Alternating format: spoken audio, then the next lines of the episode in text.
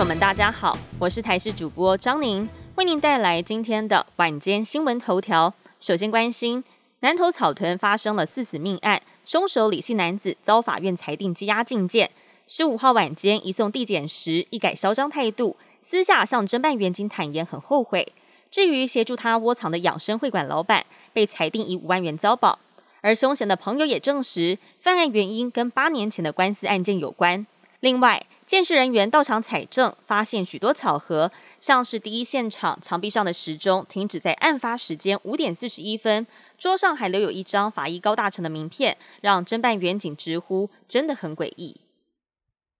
国内今天新增两万五千两百五十一例本土个案，以及七十二例死亡病例。发言人庄仁祥表示，今天新增的病例数虽然跟昨天差不多，但仍然比上周六下降百分之十。而日前公布的首例 BA. 点五本土社区感染病例是一名二十多岁女性，她也是指挥中心公布重复感染定义之后首例重复感染 BA. 点五的个案。今天部分接触者 PCR 结果出炉，都是阴性，但是群聚指标个案的职场接触者目前还在裁剪当中，而其中有一个人出现了症状，并且曾经确诊，目前的 PCR 裁剪结果还没有出炉。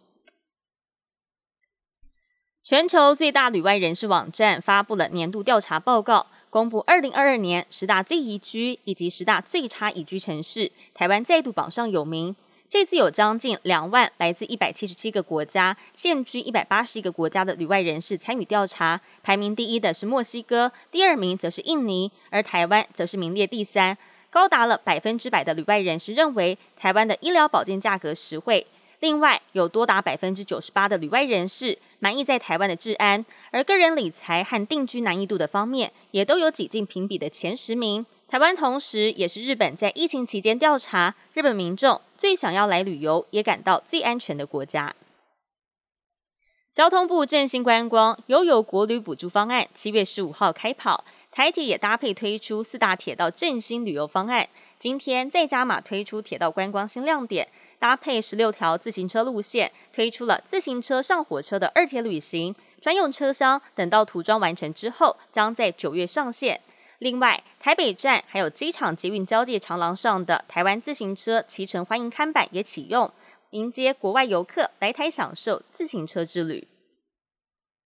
日本前首相安倍晋三遭到枪击身亡，日本官方已经敲定今年秋季为安倍举行国葬。至于是否会安排台湾高层出席，日本外务大臣林方正在十五号表示会进行讨论。事实上，对于以国葬大礼送别安倍，日本政坛和民间都有不同的声音。有些在野党表示反对，而安倍盖棺论定，有人对他的一生表达敬仰，也有人反应冷漠。甚至有民调发现，安倍在首相任内涉及了贱价取有国有地丑闻，是日本人最耿耿于怀的一件事。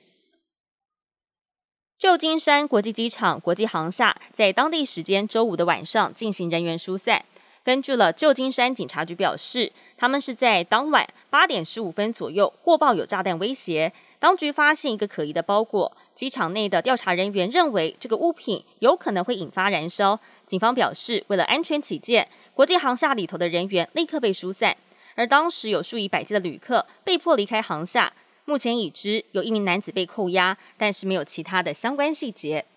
本节新闻由台视新闻制作，感谢您的收听。更多新闻内容，请持续锁定台视新闻与台视 YouTube 频道。